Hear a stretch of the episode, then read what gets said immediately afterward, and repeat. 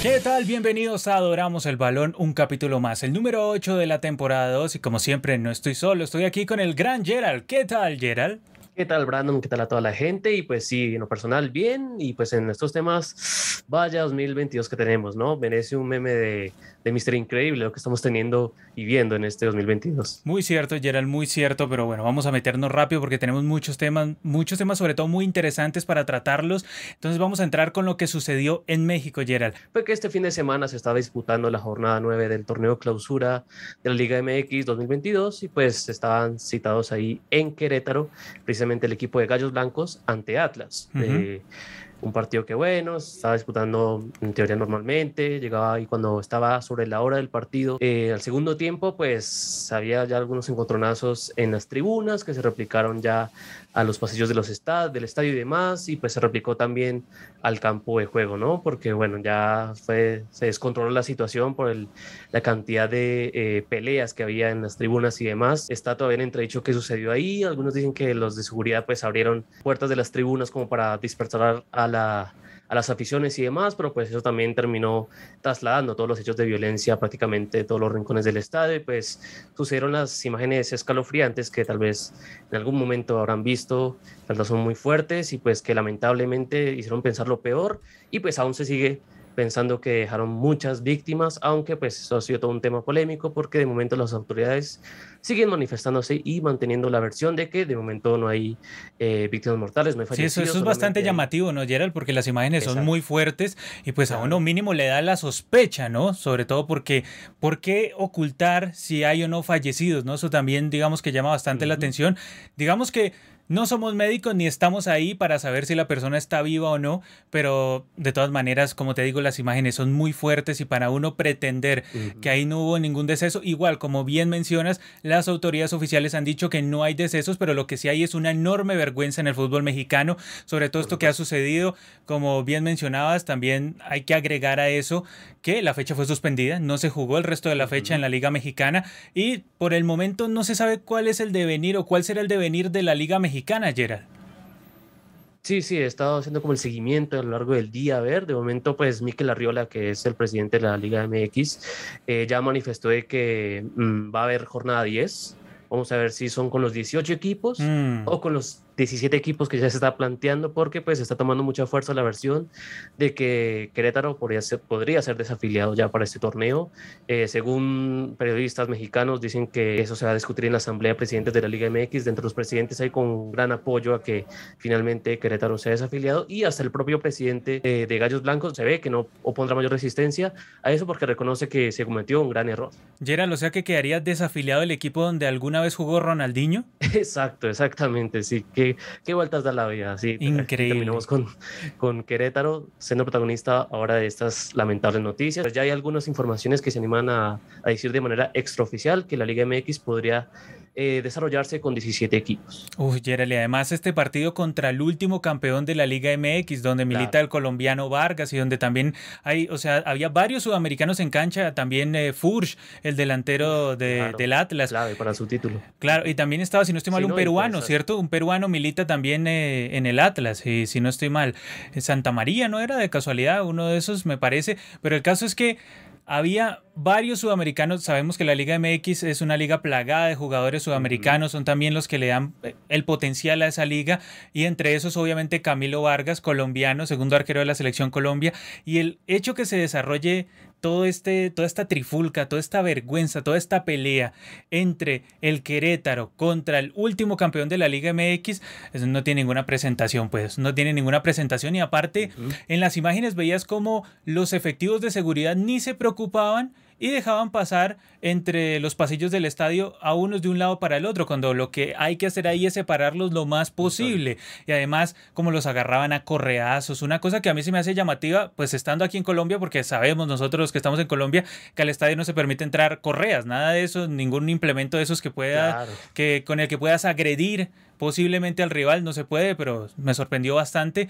pero fatal, fatal las imágenes, la poca seguridad, también el poco civismo y la poca humanidad en, en muchas imágenes que se veía, porque Por supuesto. pase lo que pase, así no haya seguridad, así toda la logística sea un desastre, lo que quieras, hay que tener humanidad, no puedes acabar con otros seres humanos por el simple hecho de que, ay, es que tiene la camiseta del otro, y esto no lo hemos dicho hoy, lo hemos dicho ya otras veces, ya estamos hartos de decirlo, porque de hecho aquí en el banner tenemos pelea de número infinito, porque es que esto no solo pasó en México, ni es un tema de México, ni es problema de México, sino que aquí desde Sudamérica lo tenemos muy claro, porque aquí es, es uno de los sitios donde más se han dado estas trifulcas, todos estos escándalos, no más para nombrar tres casitos así rápidos.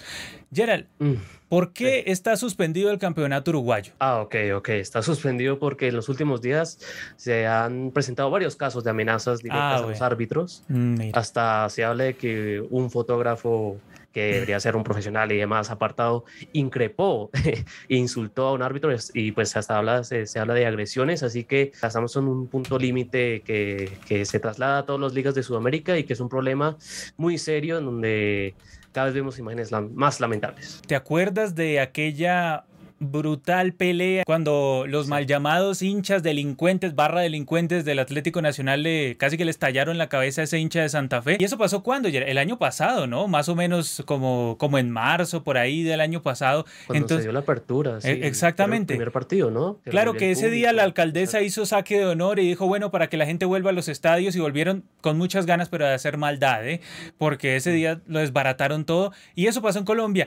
Y no solo para hablar de Colombia, Uruguay, también recordemos a Argentina, la que se lleva siempre todos los honores cuando a tema de barristas malvados se refiere. En Argentina se juega sin visitantes, Gerald, medida adoptada ya en la Liga MX. ¿no? Sí, sí, a partir de esta emergencia que se vio, esta tragedia que sucedió en el partido entre Querétaro y Atlas, una de las medidas que también anunció Miquel Arriola fue que, pues, hasta nueva orden habrá eh, hinchada visitante en lo que resta de la Liga MX y vamos a ver qué tanto perdura.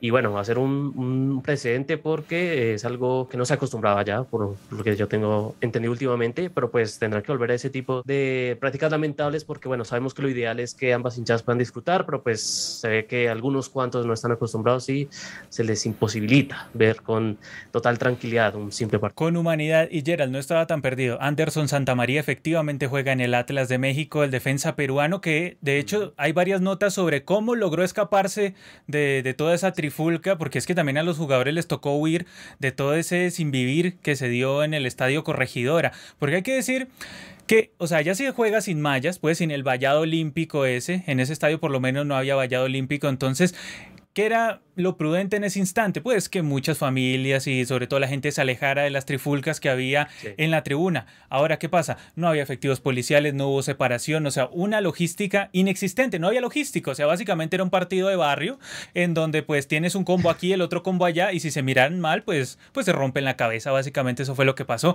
lamentable. Pero no solo lo hemos visto en México, como te digo, lo hemos visto en Colombia, en Argentina se juega sin hinchada visitante, o sea, es un mal En de no acabar. eh, Ah, claro, lo que pasó en Brasil, cuéntanos, Gerald. Claro, claro, en, eh, un clásico muy bravo como siempre, el clásico gaucho entre gremio eh, e internacional por el campeonato, por el gauchado. eh, fue la comitiva de gremio fue recibida a piedrazos y Ah, piedras de, una, de un tamaño in- impensable, o sea, eran gigantes. Y pues hicieron la Gran. River contra pues, Boca, sí, quedaron lo recibieron a piedra, sí.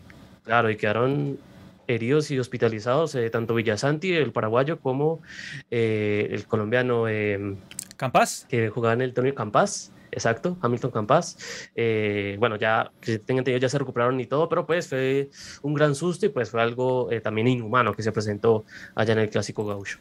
Gerald, pero es que, eh, digamos, había un tema también que se evaluaba con respecto a todo lo que sucedió en México.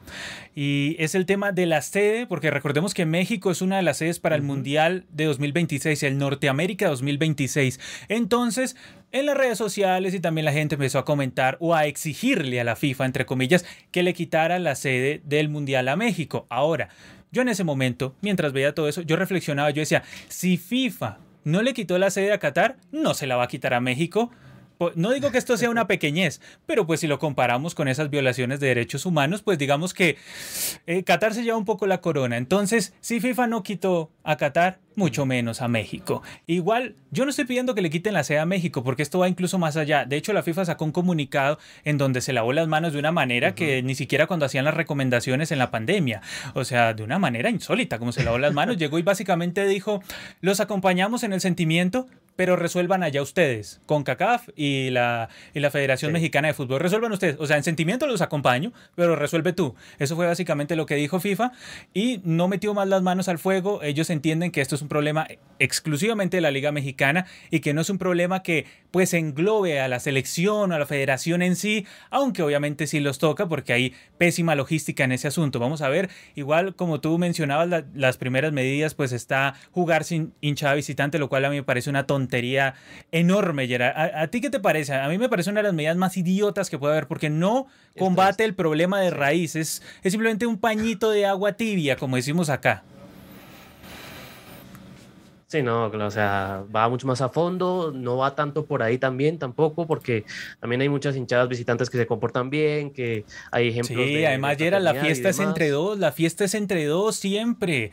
O sea, eso de que no, no puede entrar del otro equipo, maestros que no podemos convivir, no nos podemos mirar unos a otros, es una cosa inaudita. O sea, como bien decían también, aquí como sale en la imagen que dice, eh, grita por la paz, grita por la paz en Ucrania, pero no la paz ahí dentro de, de los estadios mexicanos es una insensatez, Gerald. Si es paz, es paz en todo, no es paz allá porque, porque es lo que está de moda o el marketing y aquí dentro nos estamos rompiendo la cabeza, como decían los locutores mexicanos. Pedimos paz allá en Europa, pero aquí nos rompemos la cabeza. No tiene ningún sentido, pues. Y, estos bárbaros eh, se ven en Argentina, se ven en Colombia, se ven en México, se ven en Brasil, estos bárbaros, hermano, y no lo sacan. ¿Por qué? ¿Por qué sucede eso? Y yo creo que una de las respuestas las podemos encontrar en el tema de los hooligans en Inglaterra. Europa se ve como una panacea en el tema, en el ámbito futbolístico, o sea, al menos se respetan las normas, no se acaban en, a puños entre ellos cada tanto. Hay excepciones, obviamente, lo vimos en la final de la Eurocopa Inglaterra ante Italia, en donde los aficionados ingleses están rompiendo la cabeza con nosotros fuera del estadio, hay que decirlo también, fuera del estadio, fue toda la trifulca. También en, si no estoy mal, en Francia pasó hace poco que hasta San Paoli terminó metido en la pelea, que estaba el Olympique de Marsella, no recuerdo contra quién era, pero estaba el Olympique de Marsella metido en una tremenda pelea que se metió la hinchada. Pero digamos que eso siempre se hará porque bárbaro siempre habrá. Ahora, ¿qué pasa? Que es que ellos tienen medidas para controlar esto porque es que ellos tuvieron tragedias muy grandes, sobre todo en Inglaterra en los años 80, 70, 80, por ahí tuvieron muchas tragedias. ¿Cómo olvidar la de Hazel, Gerald? Una infame final de Champions League. el espectáculo continuó muy tristemente y pues bueno, eso conllevó a una suspensión de cinco años, de cinco temporadas por los equipos ingleses en, en Europa. Gerald, yo haciendo, digamos, estaba mirando lo de México y también reflexionando sobre lo que pasa en Sudamérica y todo esto. Yo llegué y decía, pero ¿dónde está el origen de esto? ¿Cómo pasó? ¿Cómo llegó aquí? ¿Por qué no nos podemos soportar unos a otros? Quisiera los orígenes, saber cómo, qué, cómo pasó en Inglaterra, cómo se dio. Y me encontré una nota muy interesante de la BBC que le hacían a un hooligan, Doggy Brimson, un hooligan que estaba en la época de los 70s, 80s. Y entonces, mira lo que él mencionaba. Él mencionaba en esa nota que le hacía a la BBC, decía, era la forma como se vivía el fútbol. Ibas al bar, te tomabas un trago, ibas al juego, tal vez tenías un enfrentamiento verbal o físico con otro club con el que te topabas en el camino. Era lo normal. Entonces, era como su plan de sábado, ¿no? Era como un plan de sábado. Mencionaba, él era hincha del Watford en los 70. Dice, yo era un individuo típico. Ir al fútbol era un escapismo, era como un mundo secreto. Estás lejos de tu casa y de tu familia, estás con un grupo de amigos, tus amigos secretos. Siempre hemos mencionado que este, e, e, esta serie de relegados se encuentra en el fútbol como un espacio, como una familia la que nunca tienen, pues normalmente cuando siempre se hace la evaluación de cómo surgen todas estas barras o por qué están así organizadas, por qué son tan violentas en su accionar, hay una ruptura total del núcleo familiar, un problema social que, no, que simplemente no está el fútbol. El fútbol es un mundo en sí mismo, pero fuera del fútbol hay otro mundo y ese mundo termina afectando al fútbol, Gerald. Como que hay tantas vertientes que influyen a que pues este tipo de personajes terminen eh, asistiendo a los partidos de fútbol, pero pues terminan inculcando pues sus prácticas ahí para tal vez eh, desquitarse un poco, ¿no? De ciertas frustraciones y demás, o pues de ciertas ausencias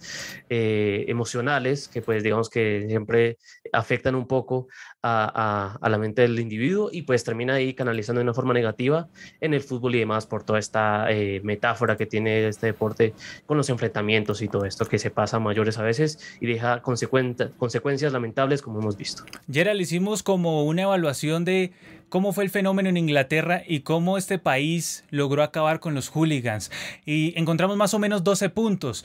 12 puntos muy interesantes que yo luego te diré o sea, según cada punto, vamos a ir mirando qué tanto crees que se están aplicando en nuestros países, cada uno de esos puntos. Entonces ahí vamos observando, vamos comparando. Digamos que hay unos que obviamente dependen más de un tema cultural, de, de temas extras, pues, sobre todo el punto uno, que tú muy bien pusiste aquí. Vamos a enumerar los 12 puntos. Aquí tenemos el 1.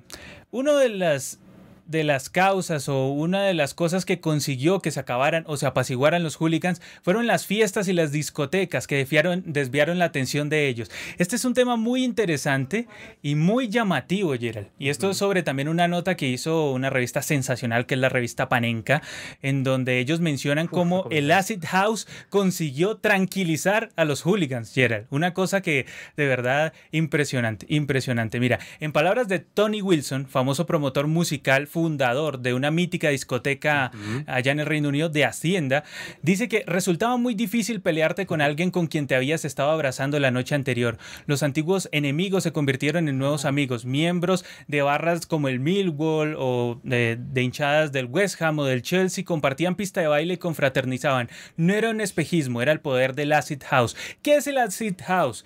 Es un movimiento musical que se dio en Inglaterra en la época sobre todo de Margaret Thatcher, finales de los 80, principios de los 90 por ahí, en donde era podríamos resumirlo como pura fiesta electrónica, ¿no? Pura fiesta electrónica en donde estaba aderezada por el éxtasis y eso era lo que cambiaba el plan de sábado de pelearse contra los otros a ir a una de esas discotecas y simplemente gozar el acid house. Eso fue lo que logró pacificar momentáneamente a los hooligans allá. Ahora, vuelvo y digo, eso es un hecho cultural específico de ese instante. No lo podemos transpolar o transportar a lo que está sucediendo actualmente. Entonces vamos a los otros hechos.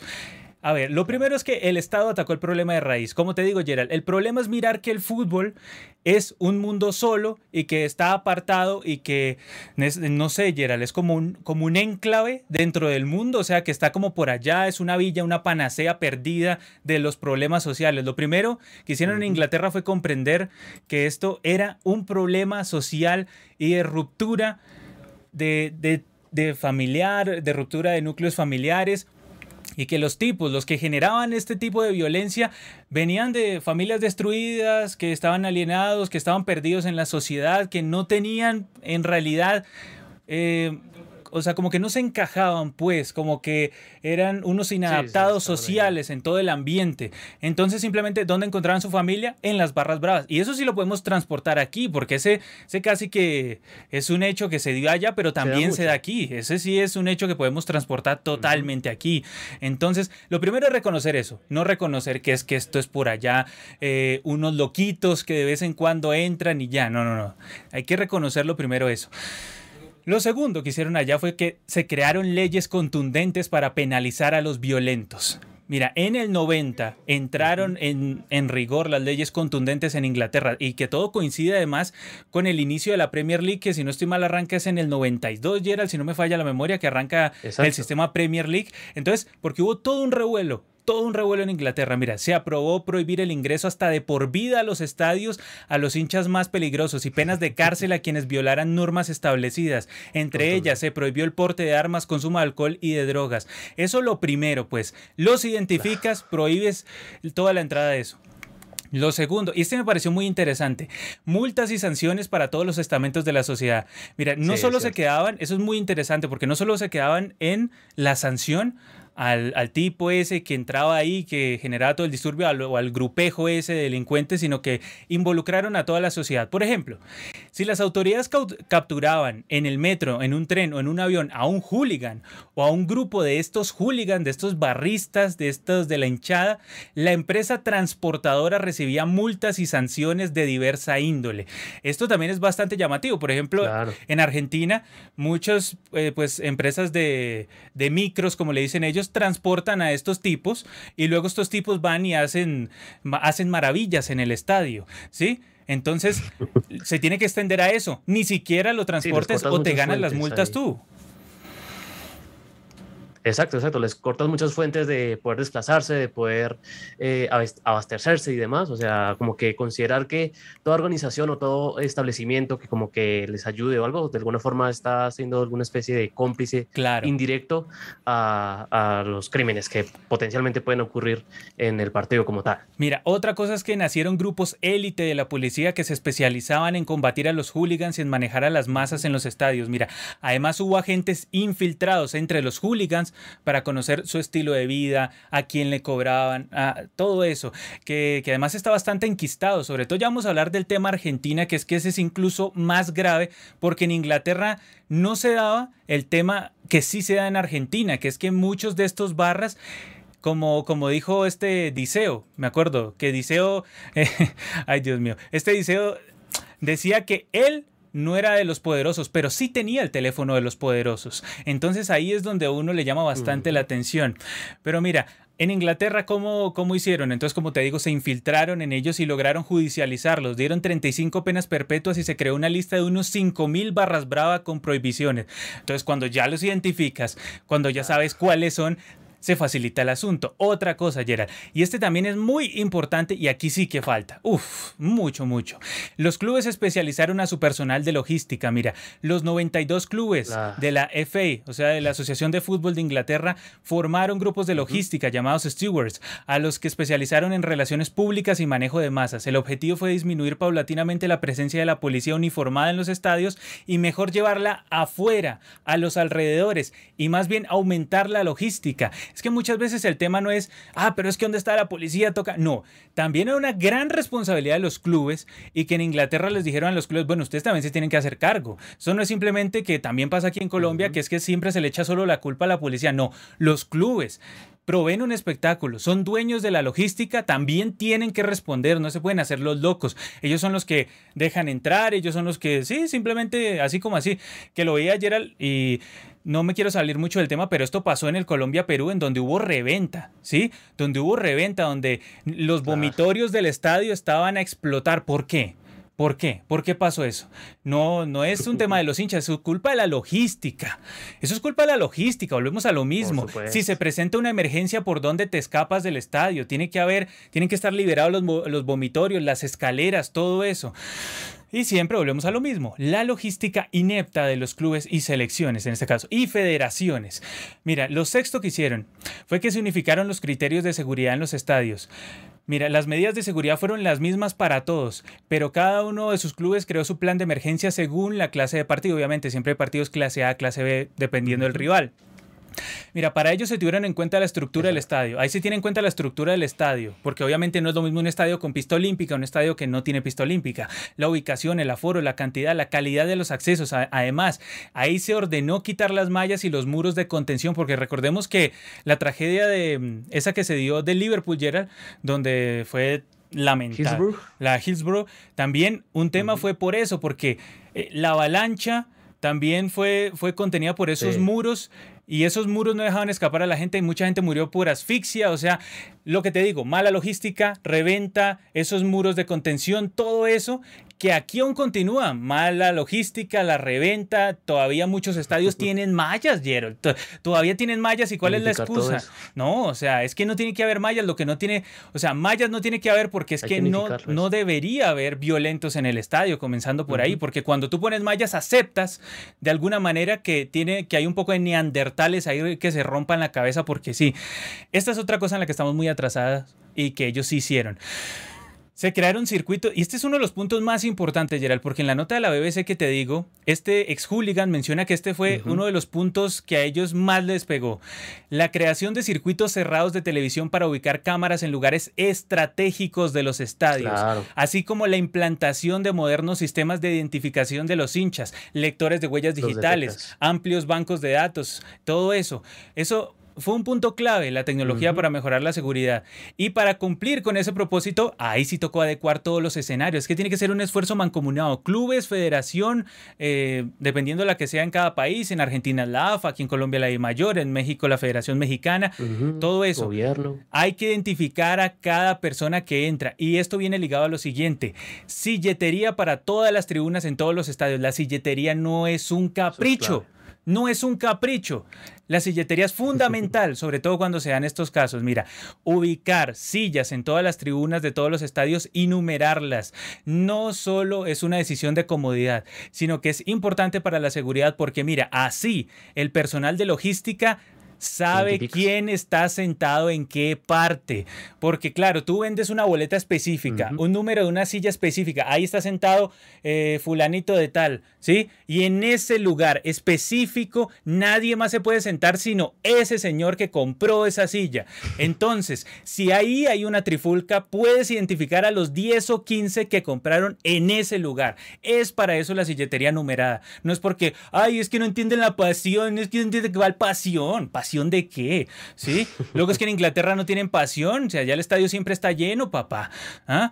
Mira, esta decisión la tomó la FA en el 90 y le dio un plazo de nueve años a los 92 equipos para reestructurar sus estadios o para que construyeran uno nuevo. Si no lo hacían, no podían estar, Gerard. Es que también hay que ponerse firme en todo eso, porque es que aquí sabemos, sabemos quién fue el estadio. Reglas claras. hay que tener reglas claras. Mira, y para esto también hay que decir que el Estado entró en materia porque otorgó créditos a los equipos para adoptar medidas en esa época estaba quebrado el fútbol. Sí, y había mucha corrupción. Entonces el Estado em, eh, del Reino Unido y, todo el gobierno otorgó créditos y además propició la vinculación de la empresa privada para ofrecer patrocinios, como el de la televisión, que empezó a transmitir los partidos de forma masiva. Y es cuando entra la famosa Sky a, transmitir. Ahí es cuando aparece la Premier League, la mejor liga del mundo. Si no le copias a la mejor liga del mundo, no me vengas luego aquí a pelear. Pues es lo mínimo. Y lo último, pues, de todo este, de todos estos puntos es, eh, aunque ya les voy a comentar otro, pero lo último aquí es la carnetización para conocer antecedentes judiciales. Esto es clave. Esto es supremamente clave. Mira, la medida es carnet. Acá se intentó un Sí, pero es que no se hace bien. El tema es ese, pero es fundamental. O sea, es que es, una idea agarrada de allá. Hay que carnetizar a todos los integrantes de las barras, no solo para identificarlos, para saber, ay, este dónde vivió tal, no, sino para saber si tienen antecedentes judiciales y además si pueden o no entrar a los estadios, porque un tipo de estos que comete un crimen no es que sea un ángel de Dios que luego no va a hacer más, normalmente tienen cinco o seis entradas a cárcel o, cinco o seis boletas de captura, alguna cosa tienen pues. Y, bueno, mira, hooligans en ese momento debían presentarse. Ahí? Ajá, hooligans en ese momento debían presentarse en una comisaría durante la disputa del partido.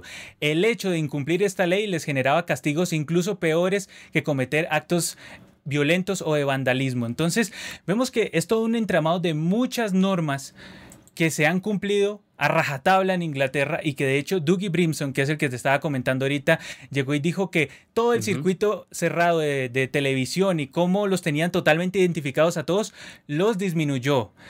Dice, el arma más grande que tuvo la policía para combatir el juliganismo fueron esas cámaras de circuito cerrado, nos identificaron a todos y luego menciona, eso, junto con una legislación, hacía que si te llevaban a los tribunales por violencia en el fútbol, ibas a terminar en prisión y tener prohibido el acceso a los partidos. Fue muy efectivo. Para muchos era un riesgo demasiado grande. Entonces ahí tenemos que poco a poco todo esto los fue diluyendo y aparte de eso, un último punto que tú bien ponías aquí, aumento de los precios de las entradas a los partidos. Y aquí es donde viene lo típico, ¿no? Es que le quitaron el fútbol a la gente. Si la gente es la que va a romperse la cabeza, muy bien quitado el fútbol a esa gente, porque no podemos aceptar, o sea que como vimos en ese partido del fútbol mexicano que había familias y los niños se quitaban las camisetas para que no los agarrara alguien insólito, o sea, para o sea, no, horrible. No, que es que le quitas el fútbol fútbol a la gente si pone la entrada más cara. Fenomenal. fenomenal. Si no van a entrar esos, esos tipos a romperte la cabeza, eso por mí está fenomenal. Eso lo hicieron en Inglaterra y mal no les ha ido. Tienen una liga muy vendible, una liga que todo el mundo admira y a donde todos los jugadores quieren ir. No es una liga en declive, ni una liga en donde, bueno, vamos a desafiliar uno y a prohibir hinchada visitante. Gerald, en Inglaterra hinchada de los dos equipos en los partidos. No es que se juegue sin la hinchada visitante, es que es un despropósito. Aquí el problema no es ese México, ni Colombia, ni Argentina, ni nada de eso. Eso son tonterías. Aquí hay que combatir de raíz, como lo hicieron en su momento en Inglaterra, y dejarnos de las estupideces. Es no, vamos a prohibir visitante, vamos a poner las mallas más altas lo más altas posibles para que no puedan hacer absolutamente. Vamos, a, vamos a poner barreras. Y un día que haya una avalancha y se ahoguen todos, entonces, ay, de pronto hay un problema, de pronto hay un problema. Eh, activa el antipoder. Curo, Activa el antipoder, muchas gracias por activar el antipoder. Y llega y dice, acá en Argentina, incluso con los hinchas visitantes sin poder asistir, el problema sigue. Si eso es una cosa ya insólita, o sea, que sin hinchada visitante hemos visto peleas, o sea, de verdad que, uy, no, no. Super final. No, ¿Qué pasó con esa Ay, ay, ay. Bueno, fatal. Sí, eh, insólito. A ver, Diego Fernández nos hace un aporte y dice, me sorprendió la poca intervención que tuvo la policía en la Trifulca. ¿No había policías en el estadio o qué? Saludos desde Argentina. Muy buen trabajo. Sí, Gerald, ¿le ibas a comentar algo? Sí, no sé, hasta de hecho viendo como las repercusiones que ha tenido ese, detalle, la logística, la policía y demás, eh, el estadio tiene contratada como una empresa de seguridad, ¿no? Y pues según se conoció fue que eh, había apenas 290 efectivos cuando... Eh, eh, el Estado Civil, algo así, pedía 400, 400 efectivos para ese partido, que era también de alto riesgo, porque ya había habido antecedentes de peleas entre Querétaro y Atlas, pero pues la negligencia otra vez aparece, los fallos logísticos y no había el suficiente personal para controlar todo eso. Como raro, como raro siempre llega y se dice lo mismo cuando ya se sabe, cuando son logísticas, y ahí tiene que pagar el club. Eso sí hay que decirlo. Ahí tiene que pagar el club, el local, porque eres dueño de la logística. No puedes hacerte loco y decir, no, es que la policía no entró. No, papá tú eres dueño de un espectáculo. Hagamos de cuenta que un concierto la empresa X es dueña de tal concierto y en ese concierto se genera todo tipo de disturbios y, y, reventa de boletas y todo eso y que le van a echar la culpa a la policía. O sea, obviamente no, aquí pasa lo mismo, estás armando un espectáculo, tienes que dar garantías con tu logística, como se hace en Inglaterra. Aquí Kuro llega y nos dice, yo soy hincha de River y las dos barras siempre se pelean para ver quién se queda con los negocios. Afortunadamente Nero últimamente me ha dicho que cada vez han perdido más poder durante esta gestión en River. De hecho, hay que hablar una cosa importante de River que me alegra muchísimo, que es que le van a meter mano al Monumental, pero ya, ya lo vamos a charlar en un ratico. Aquí Gabriel Reyes. en todo sentido. Sí, sí, sí, sensacional. Eso me encanta. No sabes cómo me alegra. Ni, no porque sea, porque ya me los imagino ustedes, ya vienen en horda. No, es que este es hincha de River. No, no. Si fuera la bombonera, si fuera lo mismo. Me alegra que los, estados, los estadios sudamericanos se pongan al nivel. Eso es lo que yo quiero ver, ¿sí? Que tengan silletería numerada, que se pueda identificar la gente, que puedas ir a ver un espectáculo de forma decente, sí, todo eso. Perdónenme por querer vivir en civilización, perdónenme, es culpa mía. Aquí Gabriel Reyes llega y dice, aquí en Chile casi la gran mayoría de los destrozos son ocasionados por la garra blanca y los de abajo. Bueno, algunos en realidad. Y es que, es que el tema de las barras es que no están identificados todos y no se les hace seguimiento a todas sus fechorías. Entonces, pues pueden tener carta blanca para hacer lo que quieran.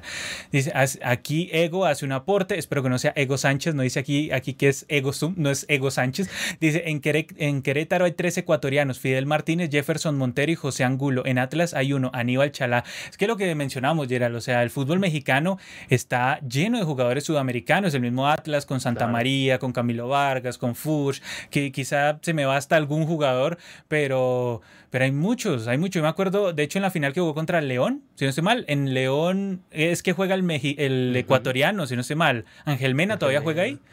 Creo que. Bueno, Tecillo. Tecillo también. Juega. Y el técnico era un. Era Holland, ¿no? El técnico, si no estoy mal. Holland. Ariel Holland. Ariel Holland, sí. Entonces es obviamente territorio próspero para ir a trabajar. Sí, eh, es territorio próspero para ir a trabajar, pero no en estas condiciones. Eso le quita mucha valía a la liga. Aquí Carlos, que hace dos meses activó el antipoder, dice, ayer en Brasil se enfrentaron delincuentes mal llamados hinchas de Cruzeiro y Atlético Mineiro y ya iba muerto una vergüenza. Uh, Gerald, esto también, ¿no? Que tú estás atento a todo lo del campeonato mineiro y todos los estaduales en Brasil. Impresionante. Sí, sí, ahí, sí comenta. Ahí vi que, hubo como enfrentamientos antes del partido eh, entre hinchadas que supuestamente se habían organizado en redes sociales y se encontraron y se saldó con, un, con una víctima y un herido de bala. No, se supo. No, no, no, no, no, de verdad que uno no se queda sin palabras para el poder que han agarrado estos delincuentes, hermano. ¿Cómo es que les han dado el espectáculo este poco impresentables? Es que de verdad, ¿no? Y luego le dicen a uno que es que no entiende la pasión. No, la pasión es muy distinta a ser un delincuente, ¿sí? No puedes justificar que eres un delincuente diciendo que eres alguien pasional. No, no, no. O sea, no puedes decir que es que porque eres pasional. No, no, no vengan con esos cuentos. A ver, aquí Coco dice, están haciendo pasar los muertos del estadio como si fueran muertos de accidentes de tránsito para declarar finalmente que no hubo muertos y disminuir las sanciones. Los familiares están amenazados Imagínate, o sea, lo que generan aquí, obviamente no estamos afirmando que esto sea así, simplemente es un comentario que hizo aquí Coco, pero... Eh, eh, si, si llegase a ser así, es muy complejo. Muy es, muy sospechoso, es que es muy raro. Es que, digamos que combatir contra esas imágenes te queda difícil, ¿no? Decir que no hay ningún deceso después de todo lo que vimos. A ver, Diego, Diego Fernández, activa el antipoder. Muchas gracias por activar el antipoder. Diego, muchas gracias. Aquí nos dice, subir los precios de las entradas para alejar a los violentos sería igual que prohibir los visitantes. Deja muchos afuera por culpa de los violentos. Pero esa fue una de las medidas que se tomaron en Inglaterra. Entonces, ¿funcionó? ¿Los estadios están llenos? Sí, las dos, funcionó y los estadios están llenos. Entonces, digamos que al menos recuperar esa tribuna que, que, de la que son dueños esos delincuentes, porque muchas veces esos delincuentes son dueños de tribunas y no se les puede decir ni hacer nada. No. O si no quieres que te suban las entradas, tienes que ir plenamente identificado al estadio tenemos que saber tus antecedentes penales, todo de ti. No puedes simplemente como que, ah, no, y, obviamente la logística tiene que mejorar, no puede haber esa reventa y tiene que haber espacios, no es que simplemente, es que ese pensamiento es muy cortoplacista, vendamos, vendamos, sí, vendamos la mayor cantidad de boletas en este partido porque quién sabe mañana de pronto no tenemos plata. No es un pensamiento, muy cortoplacista. Hay que darle la seguridad a la gente que va a un espectáculo y que de pronto no va a morir en el intento. O sea, que es que eso es lo más importante. Aquí lo más importante no, no, es, no es que eh, que si subimos o no la entrada, ese puede ser uno de los, de los caminos para alejar a estos tipos, que puede ser fundamental, porque es que mm. yo me acuerdo una vez un dirigente aquí que no diré el nombre, que llegaba y mencionaba, pero es que esos muchachos, hablando de la barra, llega y dice, es que esos muchachos hay que ayudarlos porque son los que siempre van y apoyan al club. No, no, no, no, no, no, no, no, no me vengan aquí con esos cuentos. A ver, dice aquí Ronnie, dice México debe tener consecuencias y lo de la prensa tapando los datos es casi tan lamentable como lo sucedido. Carlos dice aquí, ¿creen que deben eliminar a México? De Qatar. No, yo no creo que deba escalar hasta la selección mexicana porque, a ver, volvemos, volvemos al tema de lo que dijo FIFA. FIFA se lavó las manos y como ya se lavó las manos, aquí no se va a meter. Igual como bien decíamos antes, tú puedes hacer lo que quieras mientras no seas amigo de Rusia por estos días. A ver, ¿qué nos dice aquí Gonzalo Amarilla? Dice, fue a ver el partido contra el Audax y ellos siendo 300 nomás lesionaron gravemente a una señora de un piedrazo. Estaban arriba de la hinchada local. Es que lo que te digo, cuando sean estas circunstancias hay que tener plenamente identificados y tienen que pagar con la expulsión de todos los estadios de Sudamérica de por vida. De esa manera, a ver si le quedan ganas de dárselas de bravitos, de es que a ver, yo me doy con el que sea, porque es que muchos de estos tipos son inadaptados, son, son tipos que pues como no tienen su espacio en la sociedad, simplemente qué más les queda ir a buscar su familia alterna y buscar esa adrenalina, porque en la misma nota de la BBC ese ex hooligan mencionaba que la adrenalina, cuando vas y le quitas, en esa época ellos qué, qué era lo que hacían, le quitaban los pops, los bares a la hinchada rival, ese era como su trofeo de guerra. Hoy en día, ¿qué es lo que hacen estos tipos? Van y, le quitan la bandera, el trapo, como dicen a la otra hinchada, y ese es su trofeo de guerra, ¿sí? Entonces, y él decía que hacer eso les dejaba una adrenalina por semanas, que casi quiero un éxtasis, por eso también hicimos el paralelo con el acid house y cómo sustituía este éxtasis que les daba, quitarle una bandera al rival o quitarle el pop al rival con la pastilla. Sí, eso era, digamos, lo que, digamos, hacía como un equilibrio en su mente un poco retorcida. Y aquí nos decían una cosa muy interesante antes de pasar al siguiente tema, dice Lewen Cortés.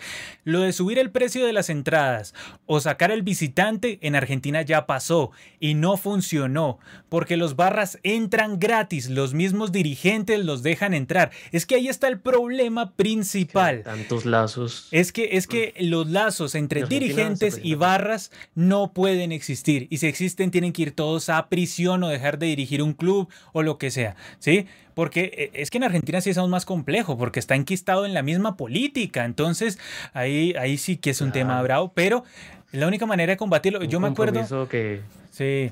Yo, yo, me acuerdo, Gerald, hay un partido de antaño de, de, la Liga Argentina en donde juegan Boca River y me acuerdo que que River era local en el Estadio Monumental y la, la bandeja sur vendría a ser sur, bueno, no, porque es que como el estadio River está orientado hacia otro lugar. Bueno, el caso es que en uno de los sectores del estadio monumental había dos pisos con hinchada de boca. Hermoso eso, o sea, hermoso eso. Y eso te digo, eso sería un clásico por allá, no recuerdo bien si fue en el 96, 97, por ahí esas épocas, en donde más o menos eran como 20 mil hinchas de Boca, por ahí algo así. Y lo mismo cuando Boca jugaba de local, a River le daban su bandeja, sus dos bandejas, y River también metía a su gente. Entonces, eso es hermoso, tener a las dos hinchadas sin que se agredan ni nada de eso. Porque es que con una sola hinchada, eso qué gracia. Eso no tiene gracia, o sea, eso no tiene ninguna gracia. Pero eso sí, obviamente nosotros sabemos que no podemos ser ingenuos y pretender que solo subiéndole a las entradas. No, lo pusimos dentro de un grupo de muchas medidas que se tomaron en Inglaterra, en el fútbol inglés. La única medida no fue subirle a las entradas. Eso fue una de las últimas y ya con la entrada de Sky, que fue titular de los derechos de televisión y los clubes recibieron más dinero y todo eso. Pero esa fue una medida. Dijimos 11. Eh, bueno, dijimos 10, una cultural, una cultural que dependió de la época, que fue lo del Acid House, sí, que obviamente simplemente era como para comentárselas como un dato de color, pero 10 más o menos les dijimos que son que deben ir encaminadas una tras otra, no es que solo vamos a tomar una como quitar hinchada visitante, que si es una soberana estupidez, eso sí, es lo más idiota que se puede hacer, o la típica Gerald, clausurar la tribuna. ¿Sí has visto esa? O sea, que, que como que clausuran el uh, cemento. o sea, el cemento es el castigado. El cemento y el hormigón son los castigados. y, no, y no los tipos, estos delincuentes que llegan y van, le tiran un piedrazo a alguien, van, atentan contra la vida de otro y pueden volver a entrar al estadio que quieran, las veces que quieran. Es que ese es el primer problema. El que agrede la primera vez no entra nunca más. nunca más.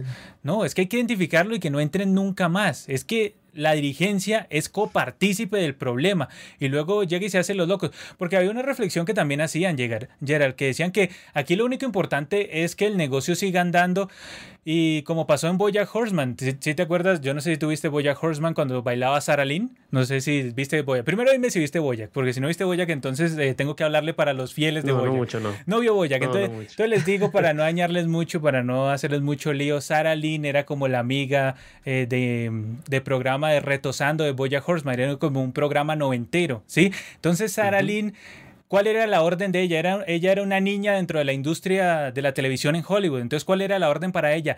Siempre estar bailando que el negocio tenía que seguir andando, sin importar si ella tenía problemas, sin importar si estaba deprimida o lo que fuera, o no tenía padres. Tenía que estar bailando. ¿Hasta qué pasó? Pues en la serie luego muere. Espero no haber acabado esto con el spoiler, aunque ya se le vieron haber visto. Pero el tema es que a mí se me hace que así son los directivos del fútbol. El tema aquí es Murieron 17, no importa, todos los días nace gente. O sea, yo creo que ellos lo piensan así, porque ellos lo ven es con la mentalidad plenamente del negocio. Ah, que murieron, ¿cuántos? ¿Cuántos murieron en ese partido? 25. No importa, todos los días nace gente. Yo creo que yo llega un punto que lo piensan de esa manera tan, tan insólita. ¿O tú qué crees, Gerald? Sí, no, y de hecho me sorprendió que ya desde la presidencia de la Liga MX dijeron, bueno, el show debe continuar, la liga, la jornada 10 se disputa como estaba planeado. Exactamente, Gerald. Entonces no estamos tan lejanos de ese pensamiento que siempre le decían a Sara Lane, tú baila, que el show y el negocio tiene que continuar. Eso es lo que pasa con los futbolistas, lo que pasó con Qatar, lo que pasa en la Liga MX, lo que pasó aquí en Colombia después de que agredieron a los hinchas, lo que pasa en Argentina, así. Tiene que seguir facturando, que gente, gente nace todos los días. O sea, o sea, así, esa es la mentalidad de los directivos sátrapas de estos lares. Fatal, fatal. Pero bueno, y, mientras sigan siendo copartícipes, pues seguiremos en un lío. Y de un lío, muy difícil. Pasamos a otro lío. La FIFA ha decretado que los extranjeros que jueguen en clubes ucranianos y rusos quedan libres para fichar con inmediatez a coste cero por cualquier equipo. Entonces, eh, ¿qué piensas de esto? Eso sí, Gerald, obviamente deben regresar al término de la temporada el 30 de junio, pero en este momento por lo menos cerca de 100 futbolistas extranjeros que militan en la Premier rusa y la ucraniana pueden fichar ya por cualquier equipo como agentes libres. ¿Qué, te parece todo esto, Gerard? ¿Lo tenías en el radar o te sorprendí? No, no, no, me, cogiste de sorpresa, la verdad. No, no tenía conocimiento y pues me parece como una medida, no recuerdo alguna parecida, ¿no? O sea, que, que hablaran, es cierto que pues es una eh, situación pues muy eh, particular lo que se está dando, pero pues bueno, liberar a todos los jugadores extranjeros, ¿no? Remarca, o sea, a todos. Exactamente, sí. Y pues bueno, eh, Uf, quedaría súper comprometido los equipos, aunque dice que se acabaría en la final de la temporada, o sea, exactamente, 30 de junio. Deben regresar al término de la temporada, el 30 de junio pero pues los estás desarticulando aún más de los que ya los habías hecho, ¿no? Ya los habías eh, excluido de las competencias internacionales y demás, de cualquier competencia, y ahora pues eh, los deja, dejas ir a sus, a sus extranjeros, que bueno, es pesado, pesado para los clubes. Sí, Gerald, mira, te digo este top 10, tengo un top 10 de esos jugadores que partirían los más valorados de la liga rusa. Malcolm Felipe, que juega en el Zenit, que está valorado en 22 millones de euros. Wilmar Barrios, el colombiano, que está valorado en 20 millones de euros, también del Zenit. Wendell, de el Zenit, 19 millones de euros su valoración. John Córdoba, el hijo de Asisclo, que juega en el Krasnodar, 17 millones de euros su valoración. Douglas Santos, que juega en el Zenit, 16 millones de euros su valoración. Claudinho, que juega en el Zenit, 16 millones de euros su valoración. Obviamente aquí quiero decir que en Rusia y en Ucrania, los brasileños que suelen jugar, no digo que sean todos, aclaro, no digo que sean todos, la mayoría de los que van allá son brasileños genéricos pecho fríos. Eso no quita el hecho de que estén bien valorados. Ahora, Kipska Karatelia del Rubín Kazan es uno también de los más valorados, 16 millones de euros, que si no estoy mal es de Georgia, Gerald, échale un ojito.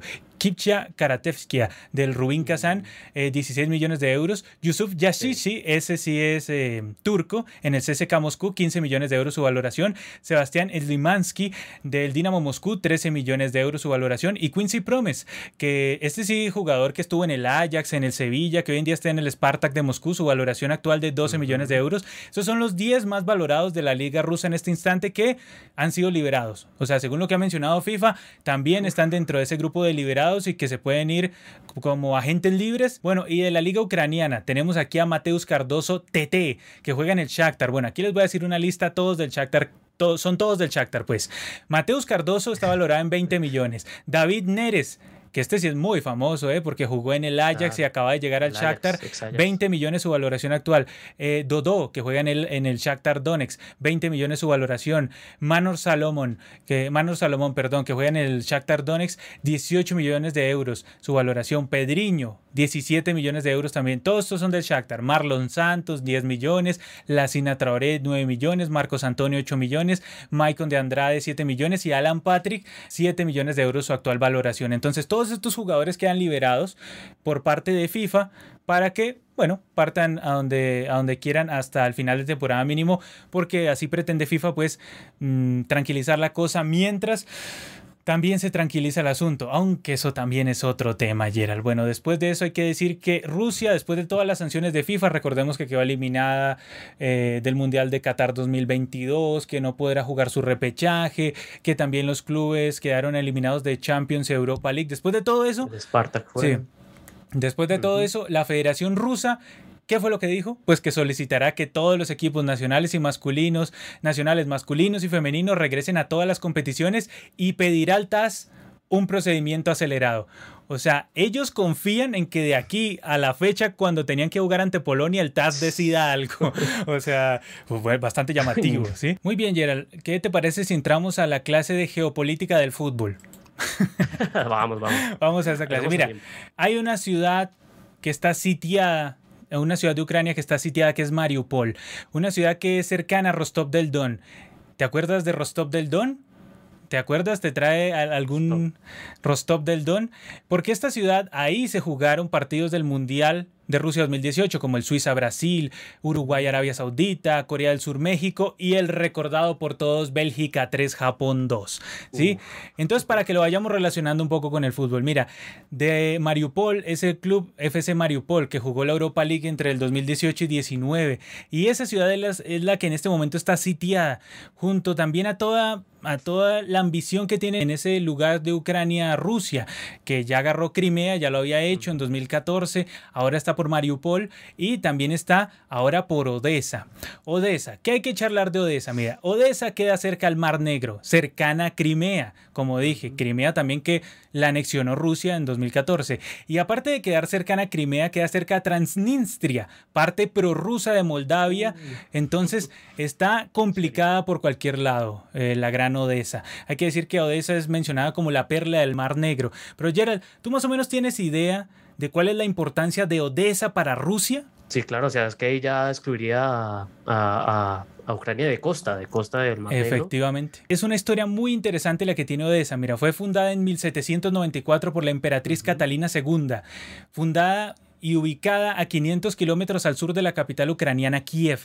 Y como tú bien decías, es una ciudad portuaria, una ciudad importante, la salida ahí al Mar Negro, pero aparte de eso es una ciudad muy simbólica para Rusia, pues fue la tercera ciudad del imperio ruso y su segundo puerto. Entonces, no solo tiene ahorita la ambición del momento, sino que tiene una ambición histórica. De hecho, en abril de 2014, Putin dijo que esa parte, Odessa, no formaba históricamente parte de Ucrania, sino que era de la Novorrusia, de la nueva Rusia que le gustaría reconstruir y reconstituir. Entonces, vemos la importancia histórica y actual. ¿Qué alberga Odessa? Mira, alberga el puerto principal, que es especializado en petróleo y metales férreos. Entonces no es cualquier puerto. Y mira, los otros dos puertos como Yuyini también tiene, que quedan también en Odessa, tiene química y, y tiene metales y tráfico de contenedores y también están situados en esa región de Odessa. Otra cosa que hay que decir es que es uno de los principales puntos de tránsito de las exportaciones de cereales y de las industrias petroleras y químicas que están unidas estratégicamente por oleoductos a Rusia y a la Unión Europea. Entonces, no es cualquier sector Odessa. Y de hecho, estratégicamente. Y de hecho, Zelensky ha dicho que en las próximas horas Rusia hará un ataque fuertísimo a Odessa y que eh, será un ataque histórico y vergonzoso, según las palabras de Zelensky. Otra cosa que hay que decir sobre Odessa es que hasta culturalmente, como lo decía, eh, es bastante llamativa. Porque mira, ¿tú de casualidad alguna vez has escuchado el acorazado de Potenkin? Mm, no, no, no, la verdad no. Mira, el acorazado de Potenkin fue un buque que se hizo famoso por el motín de sus marineros contra los oficiales en junio de 1905, durante esa revolución rusa de 1905. Tiempo después, ese motín se consideró el primer paso hacia la revolución rusa de 1917 y se convirtió en un símbolo revolucionario gracias a la película muda de 1925 dirigida por Sergei Eisenstein, El acorazado de Potenkin. Entonces, y eso es en Odessa. Todo eso que te acabo de charlar es en Odessa y Odessa parece que será fuertemente atacada en las próximas horas y de allá también recordemos es el Chornomorets de Odessa que jugó la Europa League entre 2014 y 2015. Entonces, ¿te, te pareció la relación geopolítica del fútbol? Por supuesto, genial, genial, genial. No tienen eh, como tan claro lo clave y lo significativo que es Odessa para pues toda, la historia rusa y demás. Y bueno, no es cualquier, no es cualquier puerto, ¿no? Es un puerto súper importante y con una carga eh, histórica tremenda. Claro, como te decía, Yuini e Lisipch, cada uno puertos que, que, quedan en la zona de Odessa que tienen química, que tienen partes eh, de la industria química y de metales y tráfico de contenedores. Además, perdería la salida al Mar Negro, la perla del Mar Negro, precisamente Odessa, que tal parece que la va a atacar con todo Rusia en los próximos momentos. Pero mira, algo muy interesante que estuve revisando en la BBC en los últimos días es los escenarios en los que podría terminar esta, esta confrontación, esta confrontación bélica. Hay cinco escenarios posibles. Entonces, vamos a evaluar cada uno de esos y tú tú luego me dices cuál crees que es el más viable. Yo tengo elegido uno que a mí me parece que es el que más se puede dar. No el más viable, pero sí me parece que es el que se puede dar. El primer escenario es la guerra corta. Aquí, ¿qué es lo que pasa? Rusia intensifica sus ataques, logra que caiga la moral de los ucranianos, Zelensky huye al exilio o muere en Ucrania y, se y Ucrania se convierte en un estado satélite títere de Moscú. De esa manera, Putin podría lograr un cambio de régimen en Kiev y el fin de la integración occidental de Ucrania. Pero el tema es que cualquier gobierno prorruso sería ilegítimo y vulnerable a la insurgencia, y ese resultado seguiría siendo, eh, seguiría teniendo la inestabilidad que ya había comentado, y eso nos daría una posibilidad de que estallara de nuevo el conflicto. Entonces, esa es una de las posibilidades, que la guerra sea corta, que Zelensky se vaya al exilio o que, o que muera y que Ucrania se convierta en un estado satélite de, de Putin, básicamente. El otro escenario es la guerra larga, que este yo personalmente creo que podría ser por ahí. No quisiera, pero creo que podría ser por ahí, el de la guerra larga. Que, ¿Cómo sería un escenario así? Las fuerzas rusas se atascan, quedan obstaculizadas por la baja moral, la mala logística y el liderazgo inepto. Debido a eso tardan más en asegurar ciudades como Kiev y todo se vuelve más sangriento. La confrontación puede que nos recuerde a la larga y brutal lucha que Rusia tuvo en la década del 90 para apoderarse y destruir en gran medida a Grozny, la capital de Chechenia. O sea, volveríamos al pasado con lo que ya había sucedido en Chechenia. Sin embargo, ¿Qué vendría a ser lo medianamente bueno de esto a la larga, aunque sería un conflicto terrible, aún más de lo que ya es? Debido a la mala logística que ya había comentado que puede tener el ejército ruso, que ya lo hemos visto en varios aspectos a lo largo de este conflicto que ha tenido con Ucrania, puede que a Rusia le cueste mantener el control, lo cual le puede dar oxígeno a insurgencias ucranianas para dar batalla varios años. ¿Y qué es lo que puede pasar al final? Al final puede que tropas rusas abandonen Ucrania, acabadas, ensangrentadas, bajas de moral, sin recursos, como les pasó en Afganistán en 1989. Es que esto digamos que son cosas que Rusia ya ha hecho o en Chechenia o en Afganistán, digamos que no es tan novedoso y también el retroceso tampoco es que sea tan novedoso. Ahora, el tercer escenario es la guerra europea, que es la que todos menos queremos porque cuando Europa entra en, en una guerra, entonces ahí sí que peor. ¿Cómo se podría dar este escenario? Pues que Putin puede amenazar con enviar tropas a los estados bálticos, que son miembros de la OTAN, como Lituania, para establecer un corredor terrestre con el enclave costero de Kaliningrado. O sea, si hace eso, si toca la OTAN, sería complicado por el artículo en donde dice la OTAN que si atacan a uno de ellos, los atacan a todos y tiene que responder. Entonces ese es el problema. Ahora, ¿Qué, más podría hacer aquí Rusia para que se armara una guerra total en Europa? Pues que podría tratar de recuperar más partes del antiguo imperio ruso enviando tropas a repúblicas soviéticas como Moldavia y Georgia. Que mira que no está tan lejos eso porque lo que te decía, la parte prorrusa Transnistria que queda dentro de Moldavia eh, puede complicarle las cosas incluso con la adhesión posible de Odessa que se haga Rusia. Y entonces eso activaría más a la OTAN. Y también Rusia en algún momento podría decir que esas armas que la OTAN le da a Ucrania significan una agresión directa y podría utilizar su disuasión nuclear, lo cual está dentro de la doctrina militar rusa. Entonces, digamos, cada escenario como que nos acerca y otro nos aleja, pero bueno, otro de los escenarios es la salida diplomática, que es la que todos quisiéramos, pero que muy pocas veces se da. Bueno, ojalá se dé, que es ¿Cómo se lograría esta salida diplomática? Según lo que comentan los expertos, dicen que se lograría si China presiona a Moscú con no comprar más petróleo y gas y no reduce la escalada bélica. O sea, si China entra al juego y le mete presión a Moscú, ahí, ahí empieza a debilitarlo. Y otra cosa sería que los políticos ucranianos, al no querer más destrucción en su país, simplemente aceptan la soberanía rusa sobre Crimea y el Donbass, mientras Putin acepta que, que Ucrania es independiente, cosa que también me parece demasiado... Eh, una panacea, pero que está bastante lejana a la realidad. ¿sí? Otra cosa es que eh, este, todo, todo, este, todo este tema que se da entre Rusia y Ucrania tiene estos cinco escenarios, Gerald. ¿Cuál crees que es el más cercano? El que, el que tú podrías decir. Aunque mira, el último escenario es que Putin se ha derrocado que pues digamos que, que, ese, que ese es bastante, pues, bastante llamativo, ¿no? También hay que decir una cosa que se vendría a ser bastante llamativo, que Putin se ha derrocado. Y mira, con respecto también hay que decir una cosa, con respecto a la salida diplomática, Rusia este lunes anunció otro alto al fuego limitado y el establecimiento de corredores seguros para permitir la salida de civiles a algunas ciudades ucranianas. Sin embargo, lo llamativo de estos corredores humanitarios es que esas rutas de evacuación conducen principalmente a ciudades de Rusia y a, ciudades de su aliado Bielorrusia. Obviamente Ucrania está diciendo, pero es que nos la están jugando doble. O sea, mientras llegas y me dices que abres corredores humanitarios, da la casualidad que todos esos corredores van hacia Rusia y Bielorrusia. Sí, entonces, obviamente. Sí, sí, sí, una cosa insólita. Entonces, en el tema diplomático estamos bastante complicados. Y como te decía, la última opción, Putin derrocado. Que digamos que esta, no sé qué tan lejana la veas, mira, puede que llegue un momento en el que su pueblo, el hmm. pueblo ruso, se vea muy afectado por las sanciones y que se levanten contra Putin. Pero lo más clave es que la élite cercana se ponga en contra de Putin. Eso es lo que podría mover más incluso, incluso más allá de que la gente se levante o no.